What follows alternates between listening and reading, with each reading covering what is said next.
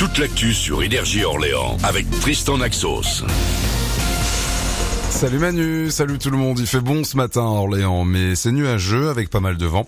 On démarre la journée avec 11 degrés. Les températures ne devraient pas trop bouger jusqu'à ce soir. Le ciel, lui, par contre, devrait évoluer pour nous donner des éclaircies cet après-midi.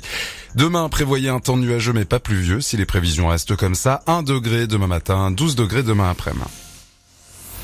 Et un bilan plutôt encourageant. La mairie d'Orléans vient de dévoiler ses chiffres sur la sécurité en 2022.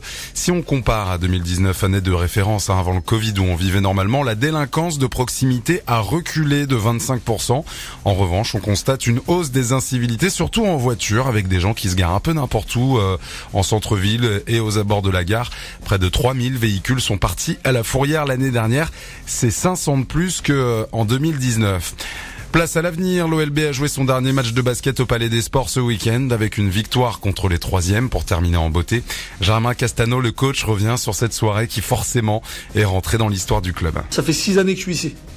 En six ans, j'ai vécu des émotions que j'oublierai jamais. Toute ma vie. Une montée, une année de descente, une remontada à moins 34. J'ai perdu un match alors que j'étais à plus 22. J'ai gagné au buzzer, j'ai perdu au buzzer.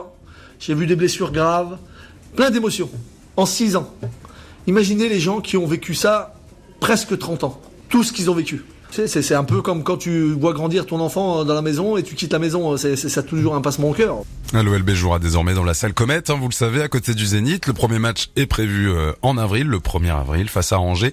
En attendant, il n'y a que des matchs à l'extérieur, mais vous pouvez toujours prendre vos billets. Pour l'instant, on est à 6000 places vendues. C'est presque deux fois la capacité du Palais des Sports, ça va faire du bruit.